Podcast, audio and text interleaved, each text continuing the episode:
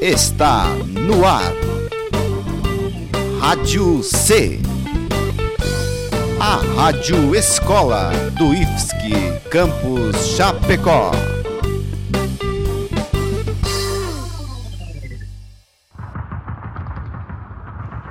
Guerras.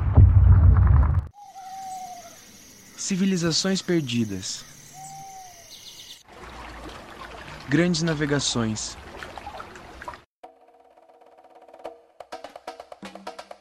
História de nosso país. Fique agora com Historicizando. Olá, sejam todos bem-vindos ao Historicizando. No programa de hoje, falaremos sobre a vinda da família real ao Brasil em 1808. Por que a família real veio ao Brasil? Como foi a viagem e a chegada por aqui? Que mudanças aconteceram em nosso país após a chegada da família real? Quem era o rei Dom João VI? Por que ele voltou para Portugal em 1821? O que aconteceu com o Brasil após o retorno de Dom João VI a Portugal?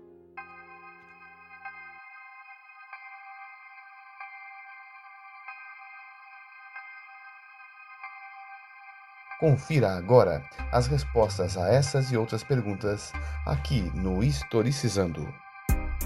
Esse programa é uma produção da turma do terceiro semestre do curso técnico em eletromecânica integrado ao ensino médio na modalidade EJA do Instituto Federal de Santa Catarina, campus Chapecó.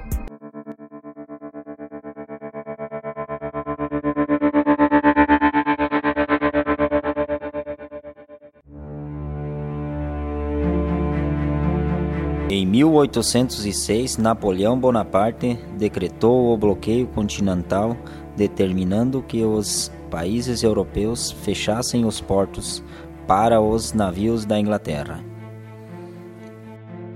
Portugal não aderiu ao bloqueio continental, devido à longa aliança política e comercial com os ingleses, e por este motivo Napoleão ordenou a conquista ocorrida em 1807.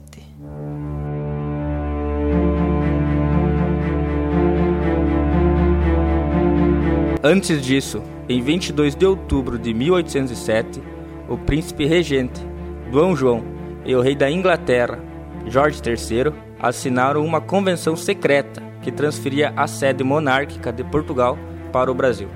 O príncipe regente, então, determinou que toda a família real seria transferida para o Brasil. Também viajariam os ministros e empregados, totalizando 15,7 mil pessoas, que representavam 2% da população portuguesa. O fado nasceu um dia quando o vento mal bolia e o céu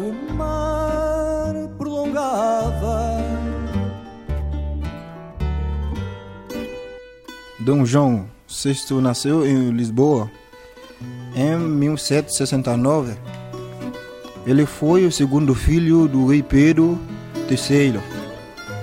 Ele se casou com a Carlota Joaquina, filha mais velha de Carlos IV da Espanha. Ele teve nove filhos, entre eles Pedro de Alcântara, futuro imperador do Brasil, como Pedro I.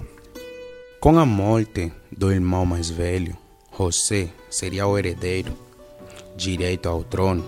Assume em 1792 a regência do reino, em virtude da loucura da mãe, a rainha Maria I. Quando Portugal é invadido pela tropa do Império Napoleônico em 1807, se transfere com a corte para o Brasil.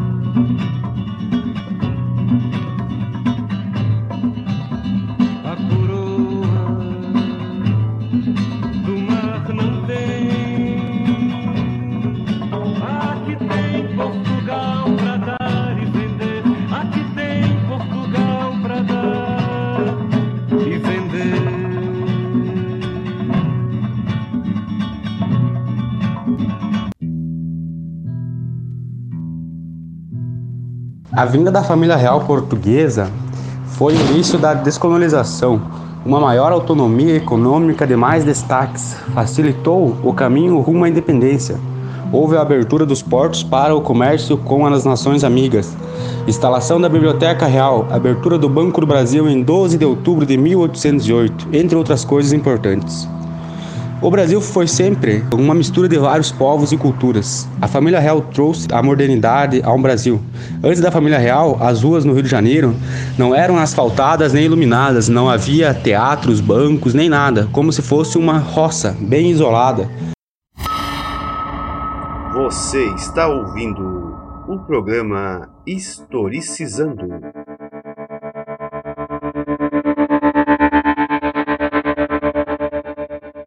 No programa de hoje, estamos tratando da vinda da família real ao Brasil. Até aqui, você acompanhou o processo desde a saída de Lisboa em 1807 até a chegada ao Rio de Janeiro em 1808. Como vimos, a família real trouxe mudanças significativas ao Brasil.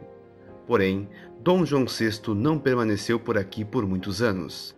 Em 1820, com a Revolução do Porto, os ânimos se acirraram em Portugal. E em 1821, D. João decide voltar, deixando em seu lugar o seu filho, Dom Pedro I. Acompanhe agora a continuidade dessa história na narração dos estudantes do curso de Eletromecânica do IFSC Campus Chapecó.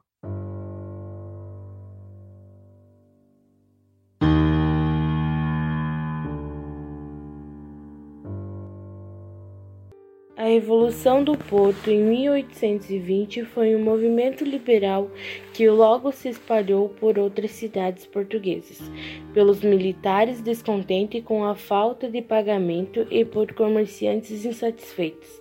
Em função da Revolução do Porto e das pressões da corte portuguesa.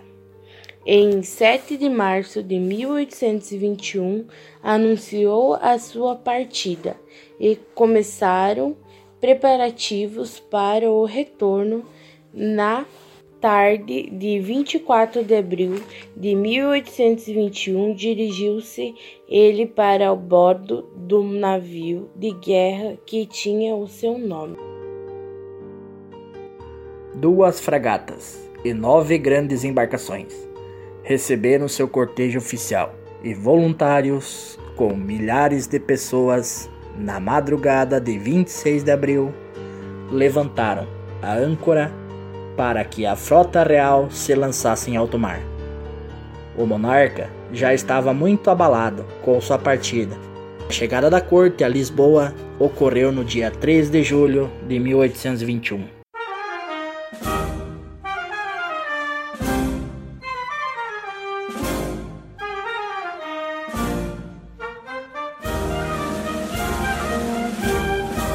Que aconteceu com o Brasil após o retorno de Dom João VI a Portugal? Dom Pedro, que era o filho mais velho do rei, passou a governar o Brasil como príncipe regente.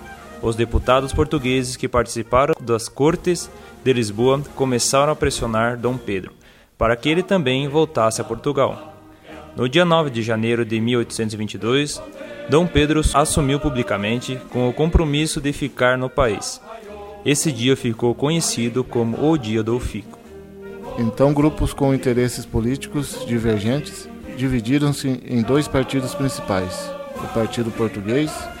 Seus membros defendiam o restabelecimento do pacto colonial, que o Brasil retornasse à situação anterior a 1808. O Partido Brasileiro combatia a proposta da recolonização feita pelos deputados portugueses. Após o episódio do, do dia do Fico, Dom Pedro começou a tomar decisões que indicavam uma tendência separatista. Primeiramente, expulsou do Rio de Janeiro soldados portugueses que se recusavam a jurar fidelidade a ele. Depois aproximou-se da elite conservadora brasileira, nomeando José Bonifácio como ministro altos funcionários, juízes e grandes comerciantes. Esses, esse apoio era fundamental para que pudesse proclamar a independência sem alterar a ordem social e econômica do Brasil. Além disso, garantir sua permanência como monarca. Os meses de agosto e setembro de 1822 foram decisivos para a separação formal entre a colônia e a metrópole.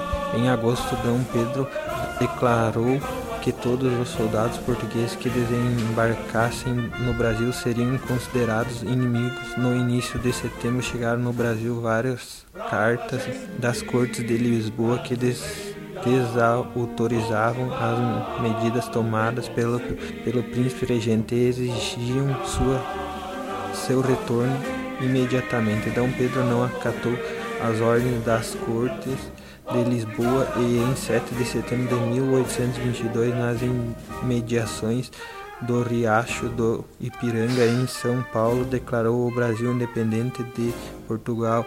A antiga colônia portuguesa passou então a ser chamar Império do Brasil. Dom Pedro tornou-se imperador com o título de Dom Pedro I e foi coroado em dezembro de me, do mesmo ano com todas as pompas de um monarca europeu.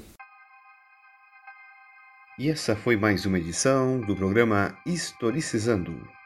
Produção e conteúdo Anderson Matheus Gabuardi, Andressa Moura Martins, Antônio Carlos de Oliveira de Camargo, Derli Francisco Alves de Medeiros, Edmar Machado, Johan Moscato Rodrigues, Jussara de Oliveira, Mackenzie Jean, Marcos Fernando Portes, Michel Bosco, Regis Padilha Fernandes de Lara e Wilson Oficial, estudantes do terceiro semestre do curso técnico em eletromecânica do Instituto Federal de Santa Catarina, campus Chapecó.